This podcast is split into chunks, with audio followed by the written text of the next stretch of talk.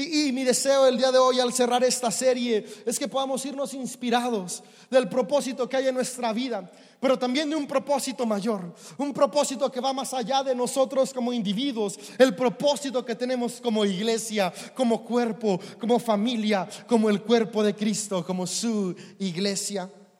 Y la verdad es que todo, todo, todo, todo en esta vida necesita propósito para poder avanzar. Y yo quiero hablarte del propósito que tiene la iglesia. Porque la iglesia es un organismo vivo. La iglesia no es nada más una organización sin vida, la iglesia es un cuerpo y no un cuerpo cualquiera. No, no, no, es el cuerpo de Cristo. Y, un cuerpo tiene un propósito. Y, cuando no conocemos el propósito, cuando la iglesia no conoce su propósito, puede estar como yo estaba a los 28 y a los 29 y un pedacito de los 30 como, como sin ánimo, sin ímpetu. ¿Para dónde vamos? Ah, venimos los domingos y nos paramos y cantamos y levanto las manos hasta aquí porque pues hasta acá no, porque no hay propósito. Y, y canto sin que me oiga el de al lado porque pues para qué canto más fuerte. Y, y, doy el cambio porque para qué doy más si no hay propósito. Y, y cuando no conocemos propósito, no hay ímpetu y ánimo hacia dónde avanzar. Porque es como para dónde vamos.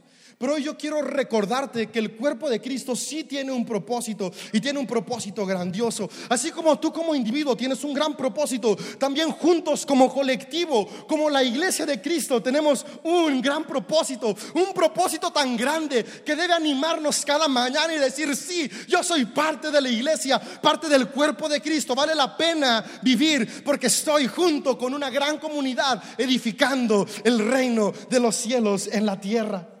Yo, yo quiero inspirarte y animarte a recordar y redescubrir el propósito que juntos tenemos como iglesia. Y quisiera que juntos leyéramos Lucas 15. Lucas 15 nos narra de una manera muy práctica el corazón de Dios. Y si la iglesia es el cuerpo de Cristo, el corazón que la iglesia debe tener es el corazón de Cristo, el corazón de Dios. Y, Lucas 15 dice lo siguiente. A ver si nos lo ponen en la pantalla, por favor. Dice, los cobradores de impuestos y otros pecadores de mala fama a menudo venían a escuchar las enseñanzas de Jesús. Por eso los fariseos y los maestros de la ley religiosa se quejaban de que Jesús se juntaba con semejantes pecadores y hasta comía con ellos. O sea, ¿qué onda Jesús? ¿Cómo te juntas con pecadores de mala fama? ¿Cómo puedes tener a, políticos corruptos en la mesa? ¿Cómo puedes tener a narcotraficantes en la mesa? ¿Cómo puedes tener a prostitutas sentadas junto a ti? ¿Cómo puedes tener al DJ que toca en el antro de moda en Guanajuato o en León o en San Pancho sentado junto contigo? ¿Cómo puedes tener homosexuales a tu lado? ¿Cómo puedes tener lesbianas comiendo contigo? y estaban sacándose de onda. Y Jesús les responde y les dice la siguiente historia a estas personas que estaban como de, ¿por qué Jesús se junta con tal gente? ¿Por qué Jesús abraza a esas personas? ¿Por qué Jesús pasa tiempo con ellos? Y les dice Jesús, si un hombre tiene 100 ovejas y una de ellas se pierde, ¿qué hará? ¿No dejará las otras 99 en el desierto y saldrá a buscar la perdida hasta que la encuentre? Y cuando la encuentre la cargará con alegría en sus hombros y la llevará a casa. Cuando llegue, llamará a sus amigos y vecinos y les dirá, alégrense conmigo porque encontré mi oveja perdida. Me encanta el versículo que sigue. De la misma manera, hay más alegría en el cielo por un pecador perdido que se arrepiente y regresa a Dios que por 99 justos que no se extravían. Y para dejar más claras las cosas, Jesús dice, supongamos que una mujer tiene 10 monedas de plata y pierde una. ¿No encenderá una lámpara y barrerá toda la casa y buscará con cuidado hasta que la encuentre? Y cuando la encuentre llamará a sus amigos y vecinos y les dirá, alégrense conmigo porque encontré mi moneda perdida. De la misma manera, hay alegría en la presencia de los ángeles de Dios cuando un pecador se arrepiente. Para ilustrar mejor esta enseñanza, Jesús les contó la siguiente historia. Un hombre tenía dos hijos. El hijo menor le dijo al padre, quiero la parte de mi herencia ahora antes de que mueras. Entonces el padre accedió a dividir sus bienes entre sus dos hijos. Pocos días después, su hijo el menor empacó sus pertenencias y se mudó a una tierra distante, donde derrochó todo su dinero en una vida desenfrenada. Al mismo tiempo que se le acabó el dinero, hubo una gran hambruna en todo el país y él comenzó a morirse de hambre. Convenció a un agricultor local de que lo contratara y el hombre lo envió al campo para dar de comer a sus cerdos. El joven llegó a tener tanta hambre que hasta las algarrobas con las que alimentaba a los cerdos le parecían un bistec. Se, imaginaba y buena comida, ¿no? Veía las algarrobas, se imaginaba la rachera de los tacos de Quique. Pero nadie le dio nada, era así, se lo imaginaba, pero hasta ahí se quedaba, ¿no? Ni una algarroba le daban al pobre. Cuando finalmente entró en razón, se dijo a sí mismo, mí mismo, ¿qué haces aquí? Dijo, en casa hasta los jornaleros tienen comida de sobra. Y aquí estoy yo muriéndome de hambre. O sea, ¿qué onda? Volveré a casa de mi padre y le diré, Padre, he pecado contra el cielo y contra ti. Ya no soy digno de que me llames tu hijo. Te ruego que me contrates como un jornalero. Entonces regresó a la casa de su padre y cuando todavía estaba lejos, su padre lo vio llegar. Lleno de amor y compasión, corrió hacia su hijo, lo abrazó y lo besó.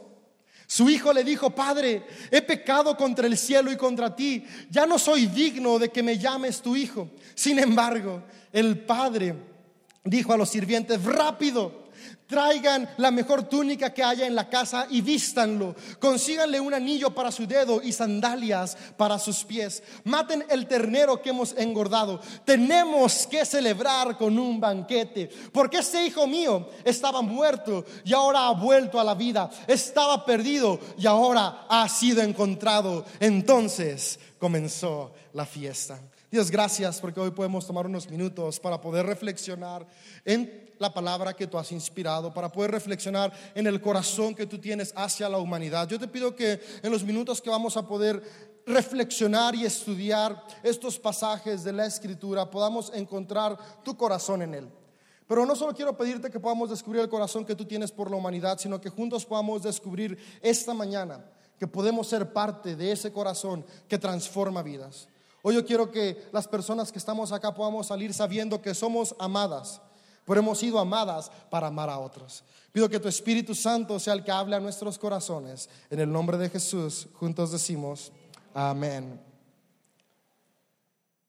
Estas son mis tres historias favoritas de la Biblia. Desde que me reencontré con Jesús, e, estas tres historias han hablado mucho a mi corazón porque yo me sentía perdido. Yo me sentía que vagaba por la vida, que, no encontraba mi lugar.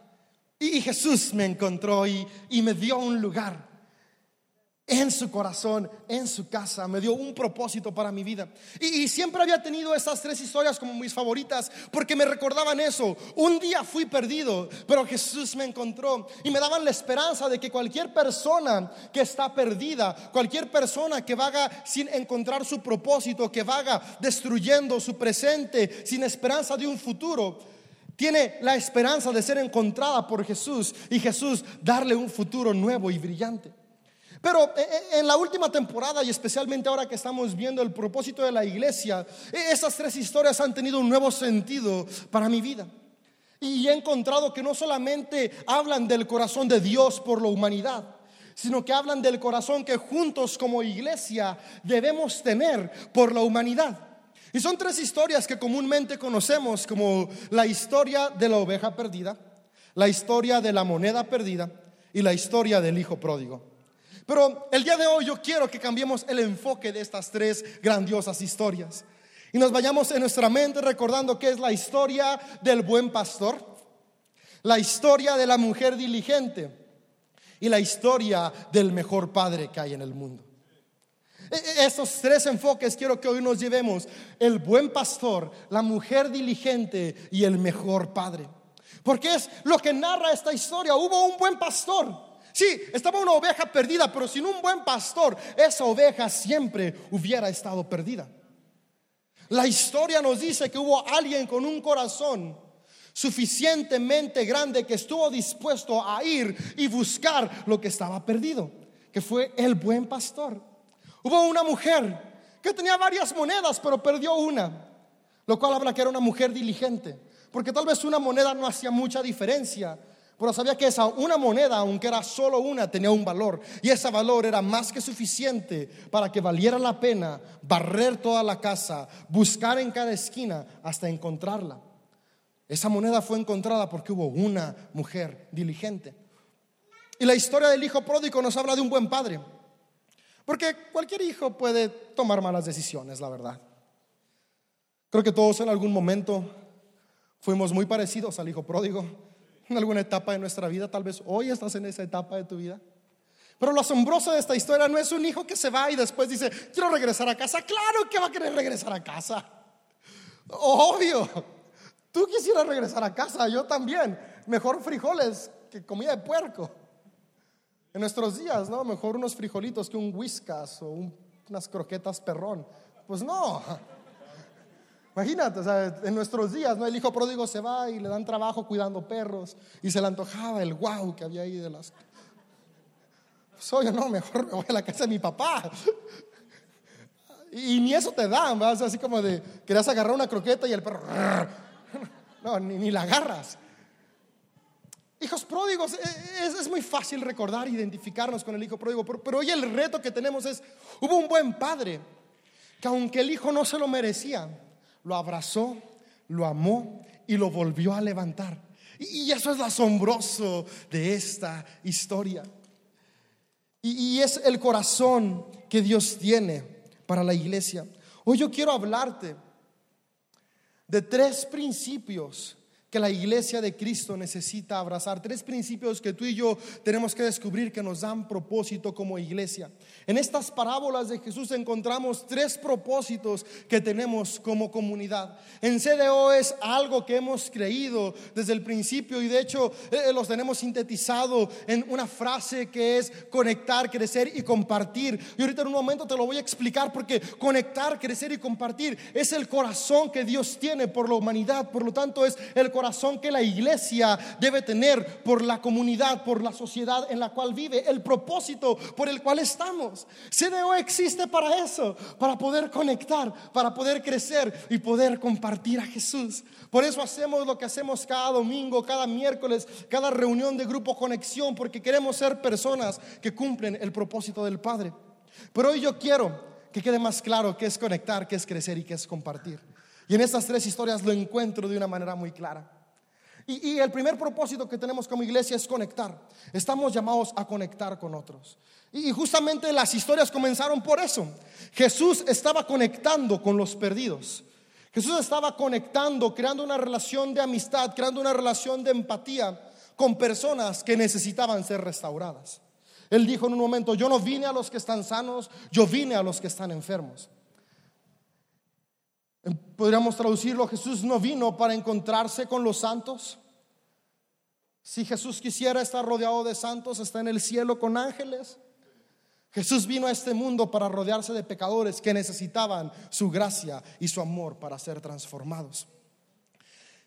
¿Y a qué estamos llamados a conectar? Estamos llamados a conectar a personas que están lejos de Dios a que puedan estar cerca de Dios, a personas que se sienten desplazadas y rechazadas por la fe y por la sociedad, decirles, hay un lugar para ti en la mesa del Señor.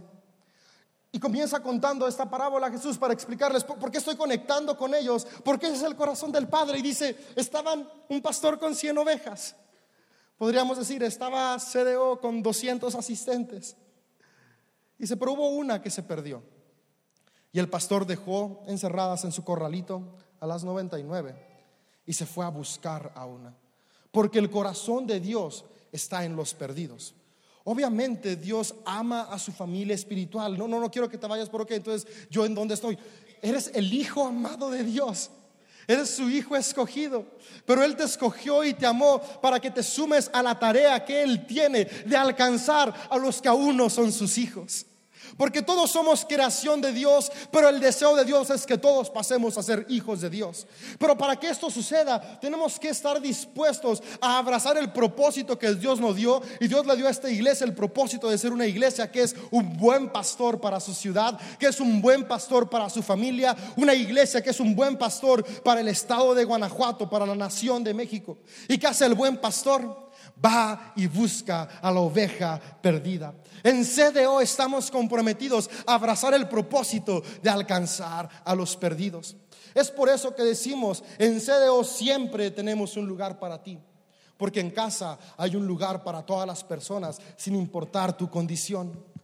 Porque en el corazón de Dios siempre hay espacio para todos. Y, me gusta porque no solamente se trata de tener una frase bonita en nuestra pared que dice, ven tal como eres y decir en CDO queremos alcanzar al pecador. ¿Sabes? E, el pastor, el buen pastor, perdió una oveja y él podría haber dicho, sí, oveja. Aunque eres la oveja negra del rebaño, quiero que sepas que en este rebaño siempre tienes un lugar. Quiero que sepas que aquí siempre te vamos a amar. Pero si el pastor únicamente hubiera dicho eso y no hubiera ido tras la oveja, la oveja nunca hubiera regresado a casa. Sabes, el propósito de la iglesia no se trata únicamente de decir te amamos tal y como eres. El propósito de la iglesia es ir y demostrarle a las personas que las amamos tal y como son. El propósito que tenemos tú y yo para ser una iglesia que es un buen pastor, tenemos que estar dispuestos a ir, buscar y encontrar. La historia no dice nada más que el pastor fue a buscar a la oveja, no la encontró y dijo, bueno, pues no la hallé, ya me voy para mi casa, ya es muy noche, ya se escuchan por ahí los lobos, ya está empezando a hacer frío, ni modo, ovejita, te perdiste busca en internet la dirección de el corral y llega. No, no, no, no, no. El pastor dijo, no te he encontrado, no importa si es de noche, no importa si viene una tormenta, yo voy a seguir buscando. Y dice la parábola, hasta que la encontró. El corazón de Dios es que seamos una iglesia que está dispuesta a buscar al perdido hasta que le encuentre ay no, ya les mostré que Dios los ama y, aún así deciden estar lejos de Él. ¿Qué importa? Síguelos amando. ¿Hasta cuándo vamos a amar al perdido? ¿Hasta cuándo vamos a buscar al perdido? Hasta que regrese a casa. Porque ese es el corazón del buen pastor. Y, hay algo práctico que tenemos que llevarnos. Una iglesia que tiene el corazón de Dios es la iglesia de Cristo. Y la iglesia de Cristo está dispuesta a buscar a los perdidos. Me encanta como dice, el pastor fue. Yo quiero animarte a que hoy tú y yo estemos dispuestos a ir.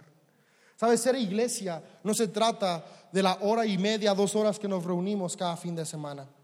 Se trata de siete días a la semana 24 horas cada día, los 365 días del año, oportunidades para ir y buscar a los perdidos. Todos tenemos amigos que necesitan conocer a Jesús. Todos tenemos familia que necesita conocer a Jesús. Tal vez quien hoy está sentado a tu lado necesita conocer a Jesús. ¿Qué tipo de iglesia vamos a hacer? La iglesia que dice pues que lo encuentre solito o la iglesia que tiene el corazón del Padre y dice yo voy, lo busco, lo encuentro y lo traigo a casa. Ese es el corazón que Dios tiene.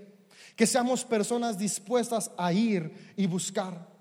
Pero a veces pensamos que nuestra tarea es ir y recordarles que están perdidos. Vamos buscando al perdido, lo encontramos y en lugar de levantarlo con ternura, ponerlo sobre nuestros hombros y llevamos a casa, llevarlo a casa, es como de, hey, borreguita, hey, estás perdida. Pues da, claro que está perdida. La borrega ya sabe que no está con su rebaño. Y veces vamos con las personas y les queremos recordar, hey, estás mal. Pues claro que él sabe que está mal. Yo recuerdo eh, en mi época de adolescencia y, despapaya y relajo, eh, muchas personas, tal vez con una buena intención, me decían, David, estás mal. Y yo así como de, pues ya sé. No ocupo que me recuerdes que estoy mal. Yo cada día soy consciente de que estoy mal. Yo ocupo que me levantes y me digas, no es este lugar no es para ti, hay un lugar para ti en casa. Las personas no ocupan que les recuerdes su error, ocupan que les recuerdes que hay propósito aún en medio de su error. Ese es el corazón de Dios por el mundo, por ti, por mí, por la iglesia. La iglesia que refleja el corazón del Padre es una iglesia que va y busca, pero que va levanta con amor y los trae a casa. No solamente queremos encontrar perdidos, no solamente queremos encontrar personas que necesitan a Jesús. Queremos mostrarles el camino de regreso a casa con Jesús. Una iglesia que refleja el corazón del Padre es una iglesia que busca, levanta y restaura al perdido. ¿Y cómo vamos a encontrarlos? Conectando con ellos. Porque en nuestros días no quiere decir que están perdidos en ubicación o en un contexto geográfico. Están perdidos en su corazón. Están perdidos en su propósito. Están perdidos en hacia dónde van a avanzar. Y por eso toman tantas malas decisiones. ¿Y cómo vas a conocer qué hay en su corazón? Si no estás dispuesto a pasar tiempo con ellos, porque, uy, no me vayan a contaminar. Jesús no tenía miedo de que lo contaminaran. ¿Sabes? Cuando estamos con personas que necesitan a Jesús, tu miedo no debe ser, ay, me van a contaminar. Tu expectativa debe ser, ay, lo voy a inspirar a que hay algo mejor. Dios dijo que la iglesia está llamada a ser luz en medio de la oscuridad. Si yo aquí prendo la lámpara de mi celular, ah, no hay diferencia. Pero si prendo la lámpara de mi celular en medio de la oscuridad, hay una diferencia. La iglesia está llamada a buscar en donde la luz puede brillar buscar a los perdidos es el corazón de la iglesia. Es por eso que en CDO decimos, ven tal y como eres. Porque queremos que sea un lugar en donde todos pueden encontrar un lugar en la mesa. Pero el corazón de Dios no solamente, una iglesia con el corazón de Dios no solamente encuentra al perdido. Encontrar al perdido es importante. Encontrar al perdido es prioridad, por eso es la primera historia que cuenta Jesús, porque Jesús desea que encontremos y los traigamos a casa. Pero una vez que estamos en casa, hay un segundo propósito que tiene la iglesia. Entonces, el primero es conectar con otros, es decir, buscar al perdido, conectar con su necesidad y decirle que hay un lugar para él en Jesús. Pero el segundo eh, propósito, y que lo encontramos en nuestra declaración de misión, es que Dios desea que crezcas. Dios no solamente quiere encontrarte, Dios quiere transformarte. Decimos en serio, Dios te ama tal y como eres, pero nunca te deja tal como estás, porque Él quiere crear una mejor versión de ti. Y en esta historia encontramos que hubo una mujer diligente, una mujer que tenía sus monedas y sus monedas se le perdieron. las monedas son posesiones valiosas que tenemos. Ella tenía valor en sus manos y de ese valor que tenía en sus manos perdió una moneda. Y perdió esta moneda, pero esta moneda yo no sé si era pequeña o grande, pero tenía el valor suficiente para tomarse el tiempo y las molestias de buscar por toda su casa, agarrar la lámpara, dice que barrió, sacudió hasta que encontró la moneda. Y es que un propósito de la iglesia, un propósito que tú y yo tenemos, tú y yo estamos llamados para encontrar el oro en cada persona. Estamos llamados, la iglesia que vive el propósito de Dios busca el oro que hay en cada persona. Y no me refiero al oro que guardas en tu tarjeta de crédito, de, crédito no guardas nada de oro, ¿va? Hay pura deuda. En tu tarjeta de débito o en tu monedero. No, no, no. El oro que hay dentro de ti. Sabes, cada persona, cada uno de ustedes, cada uno de los que están fuera en nuestra ciudad, son personas que Dios les depositó talento en sus vidas, tesoro en sus vidas, propósito en sus vidas. Y, la verdad es que la mayoría de los seres humanos no sabemos cuál es ese propósito y únicamente andamos existiendo ahí porque sí, Dios puso a la iglesia, Dios puso a su cuerpo en este mundo para que seamos personas como esta mujer que estamos con una lámpara buscando y encontrando el tesoro que hay en cada persona. Sabes, una gran iglesia no se construye con el talento de unos pocos, sino con el sacrificio de muchos. ¿Y sabes por qué? Porque Dios no solamente le dio valor y habilidades a unos pocos, Dios le dio habilidad y valor a todos. Y todos tenemos un lugar en la casa, todos tenemos algo que podemos hacer, todos tenemos algo por lo que somos valiosos. Pero la sociedad nos ha enseñado a enfocarnos en los defectos que otros tienen. Pero Jesús vino a cambiar el juego. Y hoy dice, si tú eres mi iglesia, tu, tu labor tu propósito no es señalar las faltas de otro. Tu labor y tu propósito es barrer la mugre que hay encima de otros, hacerla a un lado, desecharla hasta que encuentres el oro que hay dentro de ellos. Dios puso oro en ti. Dios puso mucho valor en tu vida. Nuestra tarea es que juntos como iglesia podamos descubrirlo en cada uno de nosotros, lo que Dios puso. Es por eso que creamos equipos de servicio, no porque queremos que te vengas a, hacer un trabajo gratis, no, no, no, no, no, porque te queremos invitar a ser un facilitador de milagros y en el proceso de servir descubres habilidades que tú tienes. Tal vez no sabías que eras bueno para sonreír y fuiste voluntario en BAC y descubriste que tienes una sonrisa colgate que puede salir en un comercial.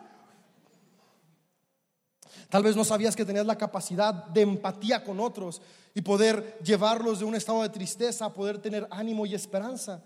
Pero le diste un abrazo a alguien y ese alguien te dijo, wow, me sentí bien y descubriste un talento que Dios te dio. Como iglesia estamos llamados a descubrir el valor en cada persona. Esta mujer buscó su moneda porque tenía un valor. Y me encanta que dice que la buscó hasta que la encontró. Una vez más, yo hoy quiero animarte a que seamos una iglesia con ese propósito, que no descansamos hasta que encontramos el valor de cada persona que nos rodea. Comenzando con tu familia, tus hijos, tu esposa, tu esposo. Sabes, yo, yo sueño en que una iglesia que tiene el corazón del Padre en la casa, cuando están sentados a la mesa, nunca se dice, ay, ya llegó el raro, ay, ya llegó la rara ahí viene la oveja negra de la familia. No, porque somos una iglesia con el corazón de Dios y una iglesia que tiene el corazón de Dios busca el valor de todas las personas. No hay personas sin valor en tu familia. No tienes hijos menos inteligentes o menos valiosos. Tal vez simplemente no te has dado la tarea de barrer lo que está encima y descubrir el oro que hay en ellos. Sabes, tenemos dos opciones como personas. O echarle más tierra o quitarle la tierra para que florezca el oro. ¿Sabes? El día de hoy tú vas a una joyería y ves la pieza de oro ahí toda bonita, pero no estaba así cuando encontraron el oro. El oro es un mineral, está enterrado en la tierra para poder tener un anillo, un arete, un medallón de oro. Alguien tuvo que estar dispuesto a escarbar, a llegar profundo, a limpiar, quitar toda la tierra y llevar ese oro bruto por un proceso que lo hiciera un oro refinado. Tal vez alguien que no conoce y que no sabe podría ver un montón de tierra y decir eso no sirve. Pero alguien que sabe ve un montón de tierra y puede decir en ese montón de tierra hay oro. Y voy a tomarme el tiempo necesario porque eso que está ahí es valioso. Cada uno de ustedes es valioso. No hay una sola persona aquí que Dios no haya depositado valor en ustedes, porque dice la escritura que todos fuimos hechos a su imagen y semejanza. Hay valor en ti. Y así como hay valor en ti, hay valor en los que están a tu alrededor. Hoy yo quiero animarte a que seamos una iglesia que tiene el propósito de Cristo. No hay mejor manera de ayudarnos a crecer unos a otros que descubrir y empoderar el valor que Dios ha depositado en nuestras vidas. A ver, la gente que aún no conoce a Dios no es peor solo porque no lo conocen. A veces pensamos que somos mejores solo porque ya lo conocimos y creemos que ellos no tienen valor. No, no, no. Tienen el mismo valor que tú y yo tenemos. Dios te limpió con su sangre. Limpió toda la sociedad que había y ahora por eso puedes brillar. Pero esas personas tienen el mismo brillo que tú, solo necesitan que tú los ames, estés dispuesto a buscar hasta que los traigas a Cristo, Cristo los lave y puedan resplandecer, tal vez como hoy tú estás resplandeciendo. Y si hoy no estás resplandeciendo, te tengo una buena noticia, hay oro en ti, hay valor en ti y Dios hoy quiere limpiarte para que puedas comenzar a brillar. Por la premisa es esta, una iglesia que tiene el corazón de Dios, es una iglesia que busca lo que vale hasta que lo encuentra. Yo quiero animarte a que hoy comiences a poner esto en práctica en tu casa, porque el primer llamado que todos tenemos es nuestro hogar, con tu familia. Comienza a buscar el valor de cada uno de tus hijos. Todos son iguales. ¿Sabes? En una familia de CDO no debe existir la palabra mi hijo favorito. Porque Dios te dio muchos hijos favoritos, no solo uno. Porque todos tienen un valor. Una familia los hijos no deberían decir, ay, mi papá o mi mamá favorita. No, tú debes enseñarles que papá y mamá son diferentes, pero papá y mamá tienen el mismo valor, porque ante los ojos de Dios todos somos valiosos. Sus abuelitos, sus abuelitas, sus primos, vamos a enseñar a ser una comunidad de personas que ve lo bueno en otros y no resalta lo malo. Una iglesia con el corazón de Dios. Vamos a buscar el valor unos por otros. Sabes, dice las escrituras que estamos llamados como iglesia a edificarnos unos a otros. Nuestro pastor nos recordó en los hermanos, no solamente se trata de que unos cuantos edificamos a una multitud, sino todos juntos nos edificamos unos a otros. Y es la manera en que nos edificamos, descubriendo el valor que tenemos y empoderando el valor que Dios nos ha dado. Vamos a animarnos unos a otros. Vamos a trabajar por ser mejores unos con otros. Vamos a ver el oro en nuestra sociedad. Y por último, el tercer principio que encuentro en el corazón de Dios es una iglesia que tiene el corazón de Dios, una iglesia que vive bajo el propósito de Dios. Es una iglesia que comparte el amor de Jesús. Y no estamos llamados a compartir un amor humano. Estamos llamados a compartir el amor de Jesús. Y es que el amor humano es condicional.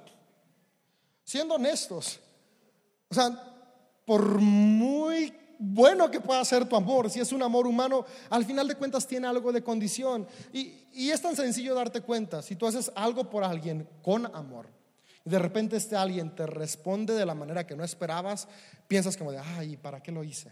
Lo hiciste porque lo amas. Pero el amor humano siempre tiene un poquito de condición.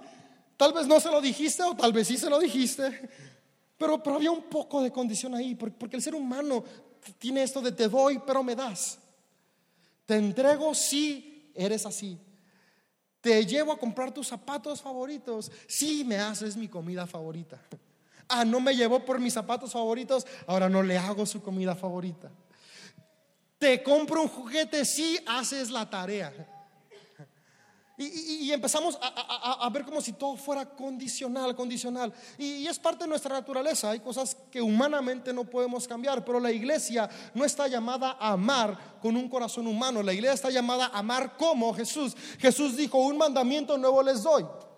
Y este nuevo mandamiento que les doy es que se amen unos a otros como yo los he amado. Un poco antes dijo, ámense unos, ama a los demás como te amas a ti.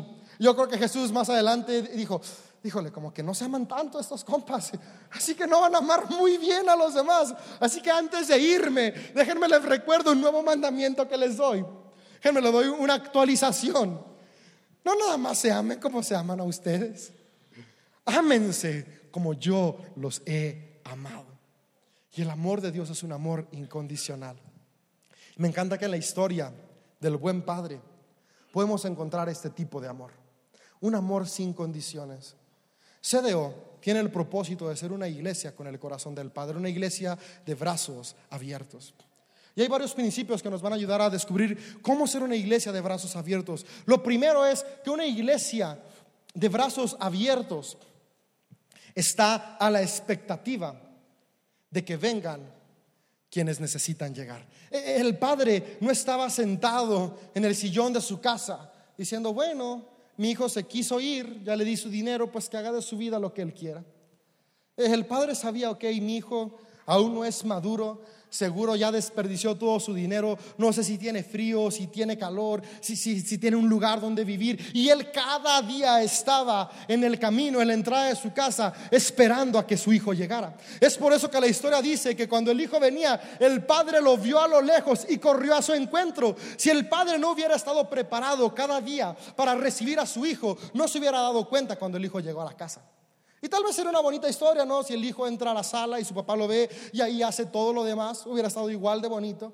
Pero nos enseña que el corazón de Dios no está esperando a ver cuándo la persona con necesidad llega. El corazón de Dios está dispuesto, dando el primer paso para abrazar al que lo necesita. Y tú y yo tenemos que ser una iglesia, una comunidad que está lista para recibir y para amar de manera incondicional a los que llegan a CDO. Amar de manera incondicional a las personas que nos encontramos cada semana en nuestro trabajo, en nuestra escuela y en nuestra familia. Una iglesia que da el primer paso. El padre dio el primer paso para encontrarse con el hijo. No dice la historia, el hijo corrió a su casa, el hijo iba camino a su casa, pero el padre corrió a su encuentro. Tal vez hay personas que están camino a encontrar el propósito, a encontrar a Dios. La iglesia no tiene que estar diciendo, ok, ya casi llegas, échale más ganas apúrale, acá te estamos esperando. No, una iglesia con el corazón de Dios sale corriendo para encontrarse con ellos. E, e, esto me habla de que es una iglesia proactiva, una iglesia que está trabajando cómo puedo acercarme a las personas para amarlas. Y, en todas las esferas, en CDO, porque nos gusta celebrar el Día de las Madres, porque como iglesias, ¿cómo podemos acercarnos a cada mamá y se vaya sabiendo que es amada? No estamos esperando a que termine la reunión para decirte feliz Día de las Mamás. Desde que empieza en la entrada hay un letrero que dice la mejor mamá del mundo y te damos una flor y hay regalos y hay panecitos porque queremos correr y acercarnos a ti y recordarte que eres amada. Para los papás el próximo domingo no, vamos a esperar a que se acabe todo y feliz día, papá, y que tus hijos te celebren. No, no, no, porque la iglesia que tiene el corazón de Dios corre a mostrar amor. Hoy yo quiero animarte a estar dispuesto a correr, a mostrarle amor a las personas que lo necesitan.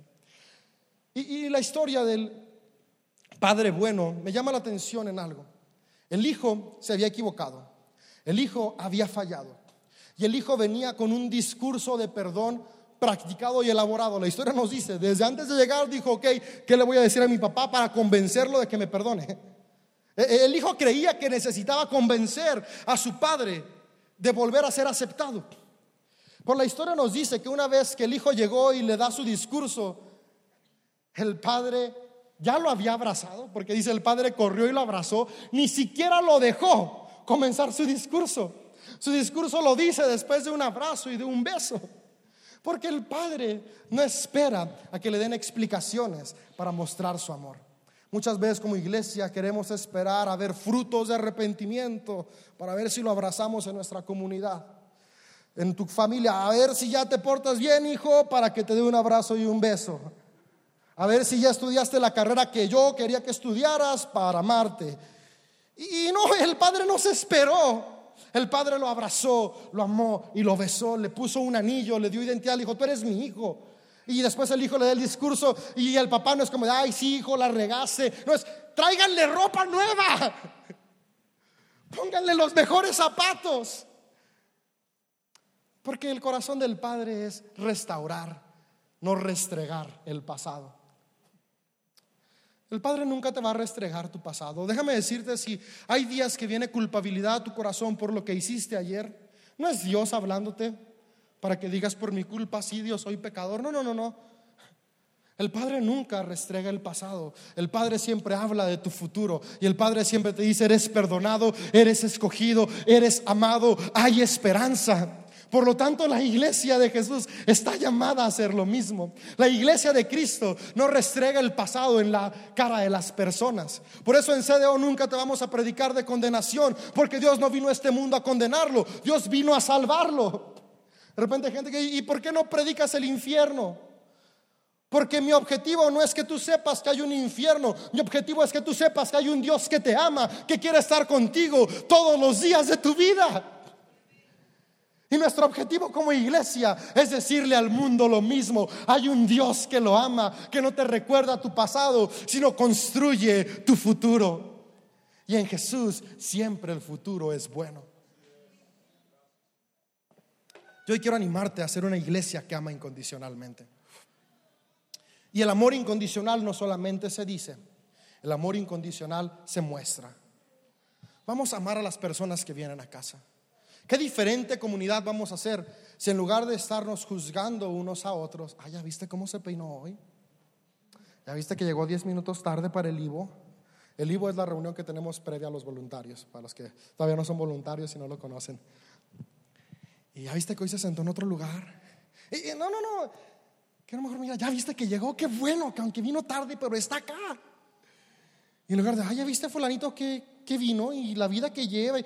Qué bueno que sabe que hay un lugar donde es amado y aceptado. Y qué chido que se pudo sentar a mi lado, porque hoy yo puedo demostrarle que el Padre lo ama y que en CDO lo amamos y en CDO siempre hay un lugar para Él. Ese es el corazón de Dios. Una iglesia que se ama unos a otros como Dios nos ha amado. Juntos podemos hacer la diferencia en nuestra ciudad. Comenzamos nuestra serie diciendo que la iglesia que Jesús edifica es una iglesia que ni siquiera la muerte puede contra ella. La iglesia que Jesús edifica es una iglesia de personas que van por los perdidos. Una iglesia donde las personas estamos dispuestos a encontrar y ver el oro, el valor en cada uno de ellos. Pero sobre todo, una iglesia que está dispuesta a amar sin condición. Y el amor sin condición se demuestra. ¿Qué hace? Número uno es intencional, va y da el primer paso. Número dos, es afectuoso, abraza y besa. El padre abrazó a su hijo y no quiere decir que ahorita vas a abrazar y besar al que está a tu lado. Qué casualidad, no tiene 16 años, la que está a tu lado es soltera. Ay, la abrazo y la beso. No, no, no, no, no. No es textual. Es, es muestra acciones de amor. Acciones de amor. Número tres, cubre. El padre le puso un manto a su hijo, lo cubre, cubrimos el pecado de otros, no lo exponemos. Ay, es que es para que oren. No, ora tú. Y con ella, ¿qué tienes que andarle diciendo a los demás? Pero sobre todo, y es lo que me encanta, el amor incondicional recuerda que hay identidad. El padre le dio un anillo porque en la época de esta historia, un anillo no era como hoy en nuestros días, ah, es un accesorio que te hace ver bonito. Era algo, más parecido al anillo del matrimonio.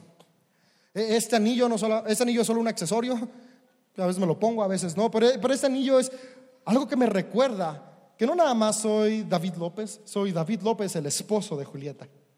Y aun cuando se me olvida ponérmelo, porque a veces me voy tarde al trabajo, hay aquí una marquita que ya se quedó de seis años de traerlo puesto, que la veo y digo, ah, es la marquita del anillo que me recuerda que soy David, el esposo de Julieta. Es decir, me recuerda mi identidad. Y en la época que Jesús contó esta historia, los padres le daban un anillo a los hijos con el sello de la familia que les recordaba, tú eres mi hijo.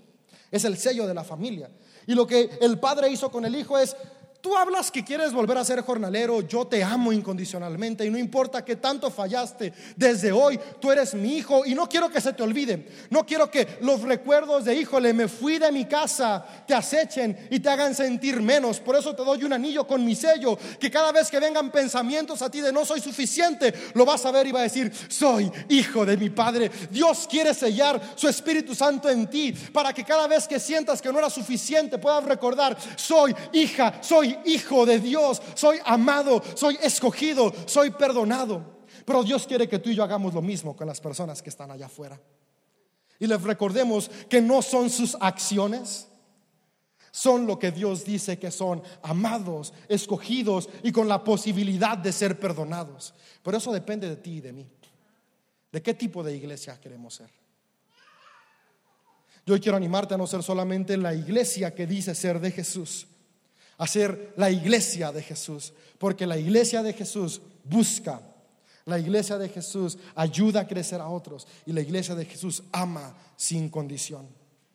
Yo quiero animarte que en estos días, en nuestra sociedad, donde hay tantas cuestiones que, están mal, nuestra actitud no sea reforzar lo que está mal, nuestra actitud sea mostrar que hay un amor que puede transformar eso que hoy está mal.